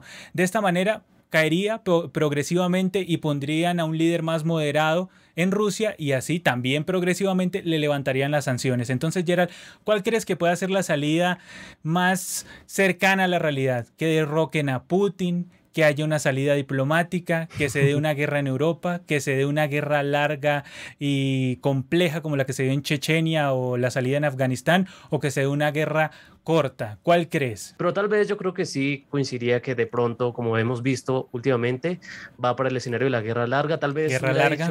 Algo Chechenia, Afganistán, por ahí. Exacto, exacto, porque eh, al principio ese conflicto tal vez hubiera sido como más, habría visto más lo de la corta, pero se ha visto una gran resistencia ucraniana y pues también algunos fallos del ejército eh, ruso que ha hecho alargar hasta estas alturas el, el la invasión, que ellos tenían planeado hacerlo mucho más rápido, pero pues se ha, estancado y demás. Así que yo lo veo más por ese tema largo, además porque eh, he visto informaciones de que ya em, desde Estados Unidos ya se habla de que pues en, Ucrania ya los han como entrenado en este tipo de, guerra de guerrillas y esto. Así que si de alguna forma puede haber eh, un, un escenario donde pues hay un gobierno títere, pues ya habría unos ucranianos preparados para actuar desde la insurgencia y demás. Y pues digamos que lo veo posible, lo veo como más factible que se, está trabajando, que se esté trabajando esto, más allá de que, bueno, puede que se tarde más de lo esperado, pues digamos la toma de Kiev de pronto o algo así, pero lo veo más por ahí. De pronto, eh, como última salida, lo veo más del lado de que eh, una, una, posible rebelión contra Putin desde el lado de, mm. como decías, de... Esa, esa es la que yo menos veo, esa es la que yo menos veo, esa es la que me parece incluso más lejana, me parece incluso más cercano que China presiona a Moscú. Claro, claro, pero... bueno, también. O sea, tú ves a las élites cercanas a Putin rebelándose contra él, yo lo veo complejo. Igual hay que esperar, solo el tiempo nos lo dirá, pero pues yo veo cómo sucede, pero pues como van las, las sanciones y la presión, eh, no sé qué tanto aguante, no sé qué, y sobre todo si se, si se alarga la guerra. Sí, también hay que ver el curso de todas las cosas porque Obviamente Rusia ya con las últimas acciones si llegase a atacar a Odessa como todo lo indica y como ya les mostramos, ya, ya les ilustramos cómo, cuál es la importancia de Odessa históricamente para Rusia y también como una salida al mar importante para Ucrania, eh, pues obviamente se prolongaría aún más y volveríamos más o menos a lo que pasó en Chechenia y podría salir de ahí Rusia como en Afganistán. Entonces, esto, esto puede ser para largo, más largo de lo que la gente piensa, Vamos a ver qué pasa con, el transcurrir de los días. De todas maneras, ya Rusia quedó fuera del Mundial de Qatar, a pesar de que le pidió una apelación al TAS. Por un lado dices una cosa, pero por otro lado el gobierno ruso hace otra cosa. Eh, hay que ver también esa situación que de pronto no escale algo más complejo, pero ya lo estaremos anunciando semana tras semana. Mientras tanto, vamos a ver las fechas de la eliminatoria sudamericana, porque nosotros también tenemos nuestros tormentos mucho menores que los que se dan en Europa, pero nuestros tormentos al fin y al cabo futbolísticos. Afortunadamente son solo futbolísticos, porque ya tenemos, ahora sí, confirmadas fecha y hora de eliminatorias. Tenemos el Uruguay, pero recordemos, todos estos partidos de la fecha 17, excepto el partido de Argentina-Venezuela, se jugarán el 24 de marzo a las 6.30 hora de Colombia. Entonces, para tener en cuenta todos estos partidos que tendremos, Uruguay contra Perú, Colombia, Bolivia, Brasil, Chile, Paraguay, Ecuador. Argentina, Venezuela, ¿por qué no se jugará el 24 de marzo? Porque se conmemora el Día Nacional de la Memoria por la Verdad y la Justicia. Por eso es que el partido no se jugará el 24, sino que se jugará el 25. ¿En dónde? En el Monumental no, sino en la cancha de Boca. Se jugará al final en la cancha de Boca porque, ¿y si te llama Román? ¿Y si te llama Román?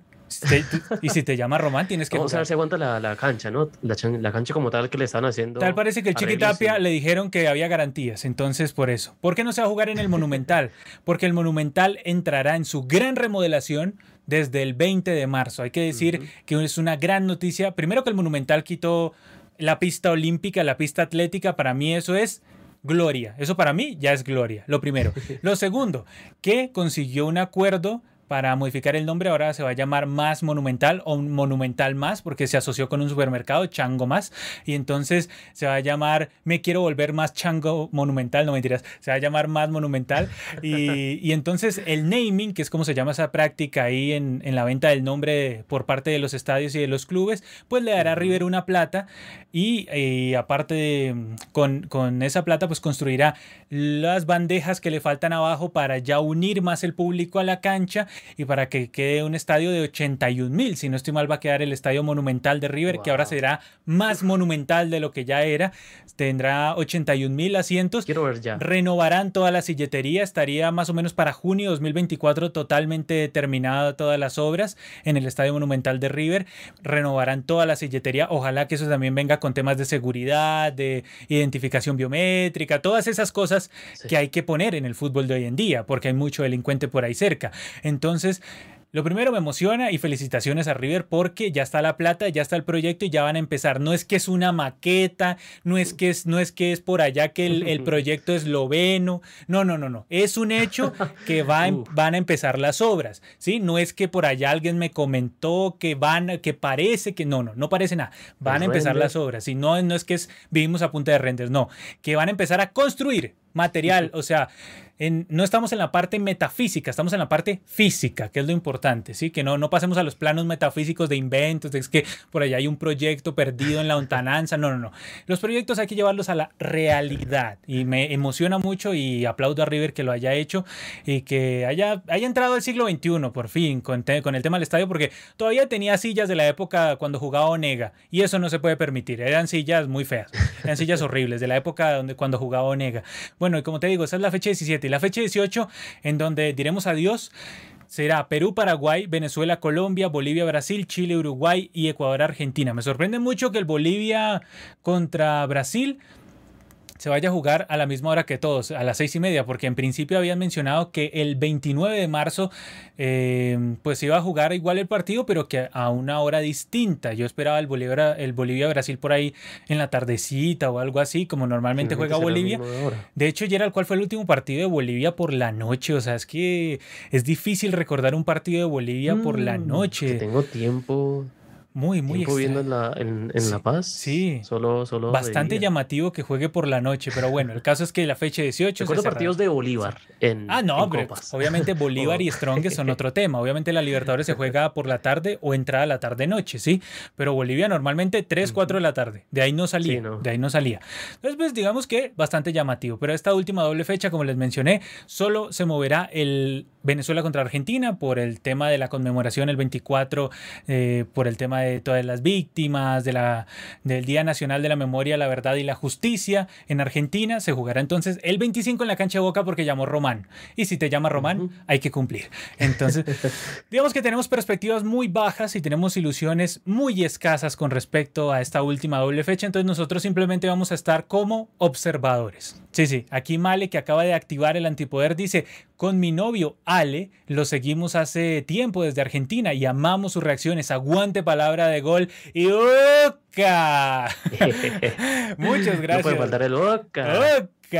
Que no falte. Muchas gracias, Male y Ale también. Están ahí combinados para siempre estar con nosotros. Ahora en el directo y ahora con el antipoder activado, un gustazo siempre que nos estén acompañando desde Argentina, que ya es un clásico, pues desde que es un clásico, que ojalá Argentina solucionara el tema de las barras y todo eso. Es muy complejo, lo sabemos, pero ojalá lo, lo solucionara porque en tema de pasión se llevan por delante a muchos aquí en Sudamérica. Entonces, eso sería muy importante que lo arreglaran. Corregido eso, pueden ser fácilmente una liga al nivel de la inglesa. Si corrigen eso, problemas que tienen directivos muy malos y muy incompetentes. Pero el tema es que si lo arreglan, pasión les sobra. Aquí Camilo llega y dice... 28 equipos. Sí, no, es que 28 equipos, Gerald, desde ahí arrancas, es una vergüenza.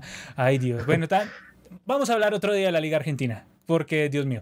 A ver, Camilo dice aquí, saludos amigos, muy curioso que la FIFA sancione a unos y a otros no. Como que no hay coherencia. Por ahí decían, si juegan el Mundial, eh, quienes hayan invadido otros países... Eh, ah, perdón, dice aquí. Por ahí decían, si juegan el Mundial, quienes ni hayan invadido otros países, ¿cuántos quedarían? quedaría, pues no sé, poquitos de Sudamérica, unos de Centroamérica, por ahí. Suiza, tal vez. Suiza, que normalmente le guarda la plata a todos los que pelean. A ver, aquí Francisco Llegue nos dice, yo diría que el partido más decisivo es el Uruguay-Perú, el más intrascendente la Argentina-Venezuela. Sí, pero también... Total te llamó Román, entonces tiene que ser una fiesta. A ver, Jordan dice aquí, la FIFA tendrá que dejar sin mundial, solo así las cosas cambiarían como sucedió en Inglaterra. Es que la sanción debería venir más del lado de Conmebol que de la propia FIFA, Gerald. No, Conmebol no, perdón, es que estoy pensando en México como si estuviera metido en Conmebol, de CONCACAF, perdón. es que para mí México nunca se había herido de Conmebol como, o sea, yo lo siento cercanos, no sé por qué ellos no. Sí, entonces, eh, o sea, mentalmente yo siento a, México como si fuera de Conmebol y estuviera aquí con nosotros. Y de hecho, yo, yo a México lo quiero, pues, pero, pero bueno, o sea, es con CACAF. Crecimos, crecimos viendo a México acá, viendo mucho a México. Pero el caso es que es con CACAF la que tiene que resolver expulsar a los equipos mexicanos durante cinco años, como se hizo, como lo hizo en su momento la UEFA con los equipos ingleses. Y ahí sí, llegó el cambio. Si no lo hacen, al menos suspenderlos por dos años mínimo, pues, porque obviamente en cuanto a tema de decesos, pues por el momento lo que se sabe fue más trágico lo que pasó en el partido, en la tragedia de Hillsborough, que lo que pasó en el partido Querétaro Atlas, pero no deja de ser una vergüenza. Ahora, muchos dicen que se esconden cifras y que, que es todo una doble cara y tal, pero si se llegan a descubrir que hay, si se llega a descubrir que hay más decesos de los que, de los que normalmente se habla, o de los que se ha hablado hasta el momento, pues con CACAF, perdón, no era con Mebol, sino con CACAF, es la que tiene que entrar y sancionar a los equipos mexicanos con mínimo dos años sin participar en absolutamente nada de Conca Champions. Y eso sí les duele porque ellos van al Mundial de Clubes. Últimamente a dar pena, excepto Tigres, pero normalmente van al Mundial de Clubes y pues eso es una plática y eso les pega y el bolsillo les duele. Y a ver si los clubes no se ponen bien con su logística. A ver, aquí dice Gonzalo Robledo, dice, pasión no sobra, pero hay como 28 equipos y ningún descenso. La liga va a terminar con 40 equipos a este ritmo. Si la verdad es que la dirigencia ha acabado con una liga que era seguida por toda Sudamérica, pero es que Gerald le ha dado un desinterés a la liga argentina. O sea, yo creo que hasta el mismo hinchar, el mismo Nero, el mismo Nero cada tanto llega y nos dice, no, es que, o sea, yo a River, pues sí, lo veo cuando hay clásicos y eso, pero es que eh, fastidia demasiado que toque jugar tantos partidos contra rivales eh, tan intrascendentes y a veces partidos o sea, tantísimos partidos y no los partidos clave. Y aparte de eso, pues obviamente la Libertadores se lleva todas las luces porque es un formato claro, es un formato que se mantiene y tienes partidazos. Entonces, obviamente le está ganando en cuota. O sea, la misma AFA no se da cuenta que está perdiendo en cuota de pantalla. Pero bueno, allá ellos. Aquí dice Axel, ¿qué opinan del partido entre Millonarios y Santa Fe? Que Santa Fe fue aniquilado por Millos. Lo que Millos no le hizo a Fluminense se le hizo a Santa Fe. ¿Sí o no, Gerald? se lo guardo, se lo guardo. Exactamente. Sería lindo que eso que Millos le hizo. Bueno, también hay que decir una cosa: Santa Fe no es Fluminense. O sea, Santa Fe es horrible, es un oh, equipo desastroso. O sea, o sea, Santa Fe tiene un lateral que la tira, que la manda al tiro de esquina porque no tiene técnica. Fluminense jamás hizo eso, ni jamás lo hará. ¿Sí? Entonces, pues también hay unas grandes diferencias. Y aparte, Santa Fe tiene un arquero que tapa dentro del arco, cosa que Fluminense no tiene. Tiene un arquero que tapa penales, además. Entonces, obviamente obviamente. Y sabes que lo peor era que el mejor de Santa Fe fue el arquero. Imagínate qué catástrofe. Y el arquero malito, malito. Ese de Santa Fe, malito, malito. Lo que pasa es que, bueno, tapó algunas, no se las voy a desconocer, pero los goles se los hicieron casi que metido dentro del arco, pues eh, una vergüenza. Aquí Kira Ikel activa el antipoder. Muchas gracias por activar el antipoder una vez más, porque ya lo hemos tenido varias veces. Bienvenido de vuelta. De vuelta, ¿eh? Aquí te recibimos con los brazos abiertos. Como diría el presidente mexicano López, López Obrador, hay que abrazarnos unos a otros, unos a otros hay que abrazarnos. Entonces, eso es lo que hay que hacer. Martín Navarro dice: el partido de Chile-Uruguay, espero que sea como el de Camino a Francia 98. Muchas patadas en ese partido. Fútbol sudamericano en su máximo esplendor. Nosotros siempre hemos dicho que eso es eh, eso es la batalla ya no de Santiago, parece que va a ser la batalla de Viña en la Quinta de Vergara. Si es en la Quinta de Vergara, por favor, no, no defrauden a la gente. Y aquí Kiraikel dice, me dieron de baja la tarjeta, por eso se me cayó la membresía. Ay, es que siempre pasa cada una cada tanto. Y Axel Torren llega y pone aquí mi GIF riéndome junto al de la Copa Libertadores. Recuerden que todos los que se hacen miembros eh, tienen, según la membresía y según el nivel de membresía, tienen Copa Libertadores, Sudamericana, Mundial, logo de palabra de gol y tienen todos los los GIFs de la cara de Yera, la mía, los escudos de Colombia, Brasil, Bolivia, Argentina, de todo. Tienen todo, aparte de comentar aquí, aparte de videos exclusivos, todo eso tiene un lujazo, un lujazo. Y bueno, Gerald, vamos a terminar con las ligas ausentes, porque pues digamos, es algo que ya queríamos tratar hace, hace varias semanas y que se consumó al final, después de toda la catástrofe que mostraron Colombia, que mostraron Uruguay, que mostró también, sobre todo Perú, y qué fatal lo de Perú también. Se repite y se repite. Sí, entonces aquí tenemos un cuadrito en donde vamos a ir analizando, a ver, rápidamente las ligas ausentes. ¿Qué han hecho en los últimos, estos que son? Cuatro años, ¿no? Desde 2019 hasta la actualidad, hasta lo que llevamos hasta el momento, 2022. Estas ligas ausentes, que son básicamente las de Chile, Colombia, Uruguay, Perú y Venezuela. Digamos que las otras van y vienen, pero no les va tan mal como pues, lo que normalmente están haciendo estas ligas, que es que uno llega y dice, pero ¿qué es lo que están haciendo? Absolutamente nada. Ese es el tema, que no suelen hacer nada y en los últimos cuatro años lo han demostrado. A ver, en el tema de Chile, Gerald, coméntame eh, año tras año qué, qué es lo más lejos que ha llegado tanto en Libertadores como en Sudamericana, de 2019 hasta la actualidad. Sí, bueno, tampoco no hay mucho que destacar. Bueno, en 2019 destacó como el mejor de Copa Libertadores, fue Palestino, eh, llegó al tercer puesto, ese es la, el nivel de calidad que estamos hablando, eh, y llegó apenas ahí. Y por consecuencia, al ser tercero, pasó a la Copa Sudamericana y llegó hasta segunda fase y fue la mejor presentación de un equipo chileno. O sea, o sea que, o sea que Palestino, Palestino en ese momento quedó tercero de su grupo, fue a la Sudamericana y se quedó en la segunda, o sea, no hizo nada, o sea, Palestino, y fue el mejor, o sea, ese fue el mejor de Chile en las competencias internacionales en 2019. Dios mío. A ver, en el 2020, Gerald, ¿qué fue lo mejor que hizo Chile en Libertadores Sudamericana? Sí, bueno, digamos, mejora un poco, ¿no? Se quedó otra vez con un tercer lugar con la U Católica en cuanto a Copa Libertadores. Tercer lugar en los grupos, ¿no? Gerald, acláralo. Tercer lugar en los grupos. Exacto, tercer lugar. Porque de pronto la gente se confunde y dice, uy, uy, llegó a semis. No, no, no, no, no, no, no, no, no, no, no, no. sí, no, no, no hay partido por tercer y cuarto puesto. Es tercer lugar en los grupos, en los grupos, muy bien, ahí la corrección, Brandon. Y eh, ahí sí hay que destacar en el 2020 las semifinales que logró Coquimbo Unido en la Sudamericana. Coquimbo United, ¿cómo olvidar lo que llegó a semifinales? Finales y luego descendió. A ver, en el 2020, en el 2021, ¿qué fue lo más que hizo Chile, Gerald? Bueno, por fin vimos a la Católica superar esa fase de grupos que siempre se le hacía esquiva. Y bueno, ahí pasó los Cruzados, pero quedaron ahí eliminados después por Palmeiras. Y luego ya eh, la nota negativa fue en la Copa Sudamericana, donde apenas Huachipato quedó segundo en su grupo. Y pues, como en el formato actual de Sudamericana, ya saben, solo pasa el que gana cada grupo. Y Huachipato se quedó corto, así que esa fue la mejor presentación chilena en la Sudamericana de ese año, el año pasado. Listo. Y en el 2022, que es la actual, pues ya se fue el Audax italiano sin pena ni gloria, hay que decirlo. Y el que queda es Everton en la fase 3 con altas posibilidades de quedarse afuera, no nos digamos mentiras. O sea, si el Everton llegase a eliminar a estudiantes, ya eso sería un golpe sobre la mesa, un pa con todo. Porque pues todo pinta, sobre todo porque estudiantes te mete, te empuja, complejo, complejo. Y el Everton lo vimos ante Monagas que... Mmm, unas dudas grandes, entonces ahí ese es el lío. Ah, vamos a dejar de últimas, vamos a dejar de últimas nuestro país, Gerald. Vamos a hablar primero de Uruguay. A ver, 2019, ¿qué fue lo más que hizo Uruguay? octavos de final con Nacional en la Copa Libertadores, octavos de final ahí llegó entre los mejores 16.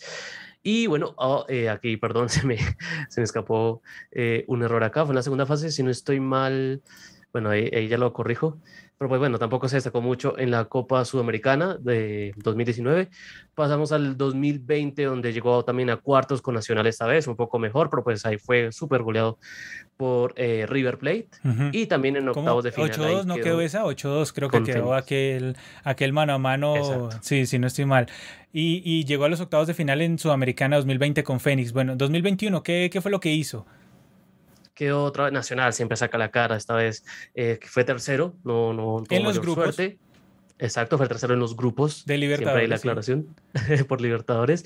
Y bueno, ya la, le tocó a Peñarol, por fin ahí tuvo una actuación medio destacada, llegando a semifinales de Sudamericana el año pasado. Sí, y pues actualmente hay que decir que se quedó o sea, se quedaron los equipos uruguayos, o sea, se cayó el Montevideo City Torque y el que más lejos llegó hasta el momento fue Plaza Colonia, que se cayó ante, ante Strongest. Entonces, pues... En la, donde entró, en la ronda donde entró, ahí, hasta ahí llegó. Exactamente, entonces pues digamos, hasta el momento deplorable lo de Uruguay. Vamos a ver qué hacen los, los de siempre, Nacional y Peñarol. Listo, Yera, los últimos cuatro años de Perú en números, complicado el asunto. 2019, ¿qué fue lo más grande que hizo la Liga Peruana en Libertadores y Sudamericana? Tenemos otro de estos casos eh, curiosos, donde el tercero de un grupo, como Sporting Cristal, fue lo mejor que presentó Perú en aquella ocasión en 2019 en la Libertadores, y luego pasó a Sudamericana, donde otra vez eh, Sporting Cristal destacó ahí, pero llegó hasta octavos, y pues bueno, quedó en el mismo club las campañas internacionales las más destacadas para Perú. Luego en el 2020 vimos a un año nefasto, porque apenas Binacional quedó cuarto en su grupo, y esa fue la mejor Eso fue actuación. Lo mejor en Libertadores. Hágame el favor. Exacto exacto. Porque, porque Alianza Lima tuvo peor eh, hizo un punto, hizo un punto que es lo que suele hacer, sí. y también, eh, sí, récord, eso, mejor récord de puntos. Tuvo tres binacional, Alianza Lima solo uno, pero ambos quedaron cuartos. Exacto. Y eh, en octavos ya fuimos en la Copa Sudamericana, lo mejor fue Sport Huancayo, que quedó entre los mejores 16 y hasta ahí fue para Huanca Múnich. Luego ya en el 2021 tenemos el tercer lugar de Sporting Cristal en uno de los grupos de la Libertadores, fue mejor uno, un tercero ahí y pasó a Sudamericana y ya llegó a cuartos el mismo equipo rimense y otra vez quedó en el mismo club, lo mejor de cada competencia para Perú. Y actualmente pues lo mejor, lo más lejos que llegó un equipo peruano de momento fue la fase 2 donde entró a competir universitario y ahí perdíamos partidos con Barcelona. Competir es un decir, competir es un decir. Muy bien. Venezuela, Gerald, de 2019 al 22. Exacto, tenemos aquí en el 2019 que Deportivo Lara fue el mejor de la Libertadores porque quedó tercero en su grupo, apenas ahí para el equipo de Lara. Y luego pasamos a cuartos de la Sudamericana 2019, donde lo mejor fue Zulia, ahí se destacó medianamente y llegó hasta los ocho mejores. Luego tenemos en el 2020 otra vez un caso donde el mismo club saca la cara, esta vez fue Estudiantes de Mérida, que quedó tercero en su grupo de Libertadores y luego ahí pasó a la Sudamericana y fue eliminado ahí enseguida y quedó en segunda fase de Sudamericana, así que un año muy pobre para Venezuela que el 2020 y ya en el 2021 tenemos el tercer lugar de Deportivo, de Deportivo Táchira en los grupos, en uno de los grupos, ahí pasó a Sudamericana, donde fue eliminado enseguida por Rosario Central y quedó en octavos el equipo urinegro. Y en el 2022 hasta el momento tenemos una actuación deplorable en donde pues Monagas, Monagas el que más lejos pues el que más se ha manifestado, pero se manifestó de una forma muy pobre. El Monagas eh, al perder el partido de ida 3-0 ante el Everton y luego perder, eh, perdón, ganar el de vuelta 1-0, pero global 3-1 no le alcanzó. Y también hay que decir el problema de la liga venezolana de arrancar tan tarde con respecto al resto de ligas, porque incluso en el Brasileirao se juegan los estaduales. En toda Sudamérica ya se estaba jugando campeonato de liga, menos en Venezuela. La liga venezolana empezó después de que eliminaron a Monagas. O sea, de verdad que es, una cosa insólita, insólita, Gerard, que uno no, la puede comprender por ningún lugar. Entonces, e, eso, eso es lo que llama bastante la atención. Y bueno, y el tema Colombia que básicamente este punto es por Colombia 2019. ¿Qué fue lo más que hizo Colombia? Pues en la Libertadores el tercero fue Deportes Tolima de su grupo y en cuartos de final de Sudamericana cayó la Equidad. Si no estoy mal, jugó esa vez ante un equipo de la B de Paraguay, si no me falla la memoria.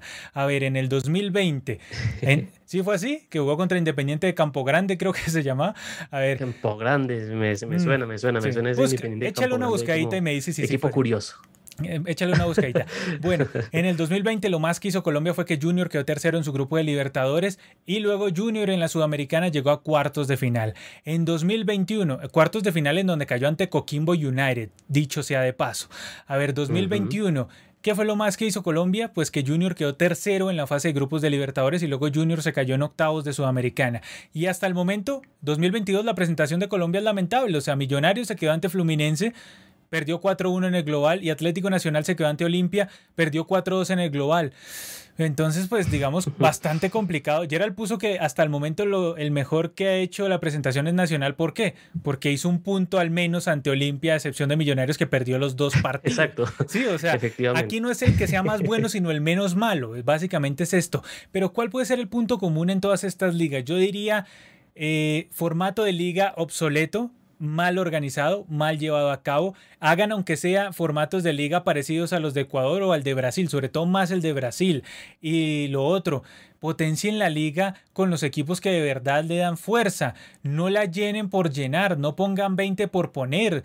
O sea, tienen que potenciar la liga. Si tienen pocos buenos, que esos pocos buenos se resalten, pero no crezcan al mismo tiempo que, crecen los que son más malos, o mejor dicho, no decrezcan junto a los más malos, que es lo que también se hace aquí en Colombia. Aquí en Colombia el problema es el organigrama de la liga. Se juegan dos ligas al año con cuadrangulares, una sobrecarga de partido terrible para los equipos, presión constante. Claro, fecha de clásicos.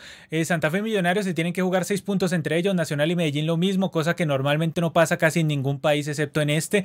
Más, más eso hay que sumarle los cuadrangulares que si no hay Mundial o Copa América o algo que presiona, hay que jugar cuadrangulares y eso son seis fechas más.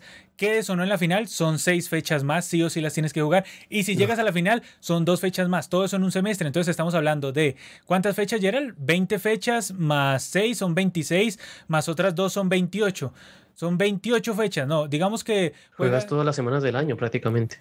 Al final son 20 fechas, ¿cierto, Gerald? O 19, ¿no? Porque sí, sí, 20 fechas con, con, fecha, de clásicos. Claro, son 20. Yo, yo pensando que era 19, pero no, porque te enfrentas dos veces ante el rival de patio. Entonces sí, son 20 más 6 más otras dos, si llegas a la final son 28 fechas, 28 más otras 28, Gerald, ¿cuánto da al final? Eso da como 52 fechas, si no estoy mal. 56. No, 28, 8, ah, sí, 56 fechas, 56 fechas, perdón si llegas a las Juegas más semanas que el año. Hay más semanas, hay más partidos que semanas. Si llegas a las dos finales, 56 fechas, y, y, si no llegases a las dos finales y solo jugases 26 eh, y 26, entonces tendrías, em, ¿cuántas? 52. Eh, 52 fechas, tendrías 52 fechas. Entonces, ¿y cuántas fechas juegas por temporada en Inglaterra? La liga inglesa son 38 fechas. La liga brasileña son 38. Aquí estamos jugando 52 con dos ligas. Estás acabando con el producto, estás acabando con los técnicos, estás acabando con los jugadores y aquí los equipos se nos han convertido en una maquinita de sacar jugadores y vender y vender y vender, pero producto aquí no se nos queda nada y esa es la gran explicación de que en los torneos internacionales no esté no esté pasando nada con los equipos colombianos. En la Liga Uruguaya podemos decir lo mismo, una liga dominada apenas por dos y esos dos no tienen competencia real en su país y si hacen algo en Sudamérica... también venden y venden y, sacan y, sale, sale Pelistri, me acuerdo que Pelistri lo gocé un rato en Peñarol y después se fue Pelistri para Europa y ya no volvió. Sí, y el caso Pelistri es de muchos jugadores en Uruguay, en donde como no hay plata, se, se convierte en una liga menor, dominada apenas por dos y en donde esos dos lo que se dedican es a vender y a vender jugadores. La liga liga peruana totalmente desorganizada, sin buena formación, clubes. Muchos eh, equipos también. Muchos equipos, eh, campeonato bastante cuestionable también en su organización, lo mismo la Liga de Venezuela, en donde arranca muy tarde, muchos problemas dirigenciales, no se sabe cuándo arranca, cuándo termina, cambia de formato, así como uno se cambia de ropa, la Liga de Chile, podríamos decir que siguió ese formato de que el primero... Es, que me llama, es llamativo. es llamativo, porque siguió ese formato de jugar mano a mano y que el primero sea campeón, pero aún así no le resultan las cosas, Gerald. ¿Dónde crees que está el problema ahí en la Liga de Chile? Bueno, también es que se vende cada dos por tres, eh, no, no hay como compromiso de las directivas para formar equipos competitivos, realmente competitivos, eh, duran muy poco los procesos eh, y bueno, digamos que dentro de todo la católica un poco ha venido mejorando esto, pero pues también ha sido como un poco contradictorio, ¿no? Porque bueno, es el equipo más regular y demás, pero pues siempre decepcionó a nivel internacional, excepto tal vez un poco el año pasado, por fin superando la fase de grupos, pero pues sigue habiendo complicaciones ahí. Entonces, bueno, también unos costados y bueno, líos dirigenciales ahí por, para escoger en Chile, ¿no? También. Claro, o sea, Chile hizo lo del cambio de formato de liga, que es lo mínimo. O sea, lo mínimo, pero no ha hecho lo máximo, que es cuidar a sus figuras, cuidar los procesos de los técnicos también. Por ejemplo, Colo Colo acabó con la U de Chile ya el Sachi tiene cara de despedido. Si es que no lo han echado, ya en las últimas horas no sé si es que no lo han echado. Tengo entendido que no, pero... Bueno, bueno, vamos a ver cómo en el transcurso. Pero el tema es que no le apuestan a un estilo o un proceso de juego, sino que le apuestan a ganar, pero ganar de cualquier manera muchas veces lleva a, a, a una terquedad en repetir los mismos errores, porque tú puedes decir, bueno, mi objetivo es ganar, pero todo lo hago mal contrato siempre un técnico que no tiene que ver con la idiosincrasia de mi equipo o de mi hinchada, contrato jugadores reciclados de otros equipos, y eso no es solo un caso que se da en Chile, también se da en Colombia y así, malos directivos que despilfarran plata que el club ha ganado por patrocinios, por títulos, por lo que sea. Entonces, la plata del fútbol, esto es una ley que hay que cumplirla, y si no la cumples, el fútbol te castiga. La plata del fútbol hay que, hay que reinvertirla en fútbol. La plata del fútbol hay que reinvertirla en fútbol. Escuchen, entiendan y que sea un mantra, ojalá. Ojalá cada vez que vayan al estadio y vean a sus directivos o eso, ojalá, ojalá, ¿sí? Porque normalmente cuando no reinviertes la plata del fútbol en el fútbol, el fútbol luego te castiga, que es lo que normalmente pasa en Colombia, Uruguay, Perú, Venezuela y Chile, donde la plata del fútbol muchas veces queda para directivos avaros y que simplemente se llenan los bolsillos y luego desaparecen y los hinchas son los que se quedan con la tortura mental. Entonces ese es el gran problema de las ligas sudamericanas. Vamos a ver qué nos comentan por aquí. Ya cerrando, elaboramos el balón de hoy.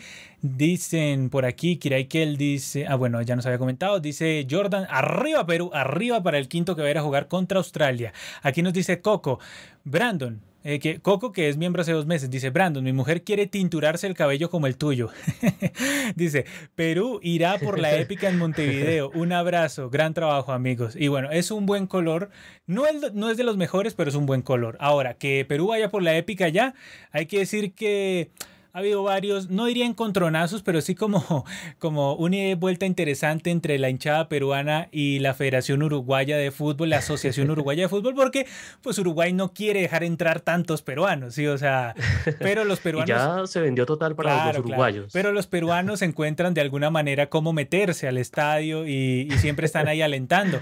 Y pues lo último que supe es que van a quitar la restricción de si la gente está vacunada o no, porque yo creo que ya entramos a un momento en el que no digo que no sea importante el tema de el tema sanitario, pero ya se volvió menos relevante de lo que era por ahí que hace seis meses, yo le pongo, ¿sí?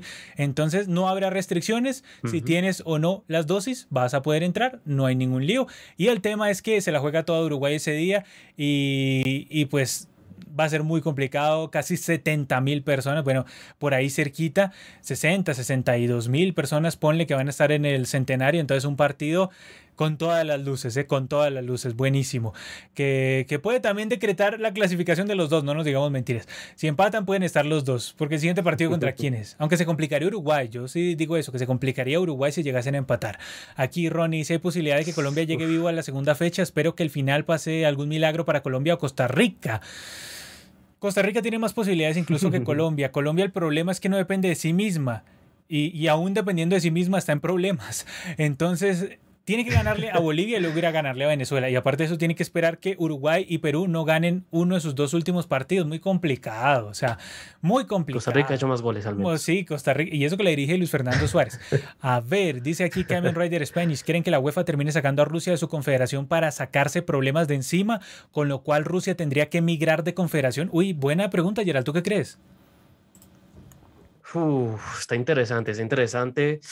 Aunque bueno, tiene, bueno, ya se han desligado un poco, ¿no? Últimamente Europa con el, patrocinio de Gazprom, por ejemplo, ¿no? Yo tal vez veía como eso como un problema, pero pues ya que no está ahí eso, tienen como más libertad. Yo no lo descartaría, habría que ver cómo se va desarrollando todo esto, hay que ver qué tanto peso tiene la Federación Rusa dentro de la UEFA, a ver qué tal ahí. Mm, digamos que tal vez un poco yendo a lo como es Seferín, mm, no sé, no sé, porque Seferín es como muy a, a, a integrar, ¿no? A mantener a la unidad sobre todo el este, que él como es de origen esloveno, pues ha tenido como que ha intentado darle a la UEFA un poco más de homogeneidad, pero pues bueno, no sé si em, con esta situación de Rusia y pues con tanta oposición que va a tener en UEFA, a nivel UEFA y demás, se compliquen las cosas. Así que está interesante, está interesante para echarle un vistazo. Hay, hay varias posibilidades que yo veo que sí, pero tal vez algunas que no, así que habría que ver. Bueno, igual de todas maneras, yo creo que esta es una gran posibilidad y que sí puede que se dé.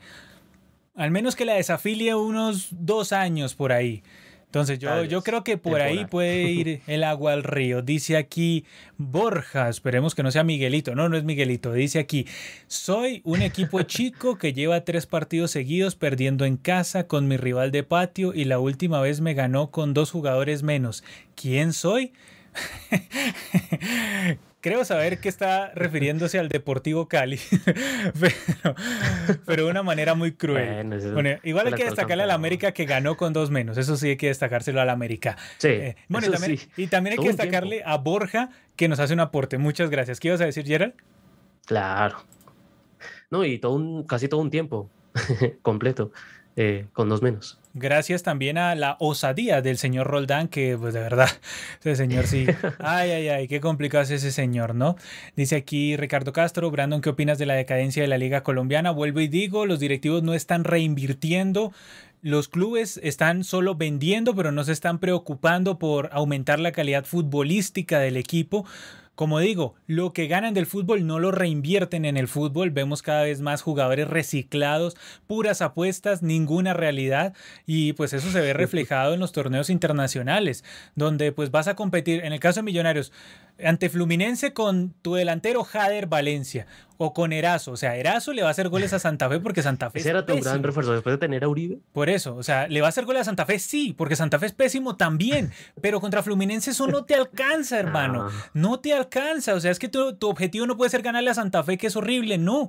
Tu objetivo tiene que ser, no que eres muy grande. Pues ve y le ganas a Fluminense, no pierdas 4-1 y me eches el discurso de la posesión. Sí, lo mismo Nacional, que llega y quiere ganarle a Olimpia con, con en Palacios.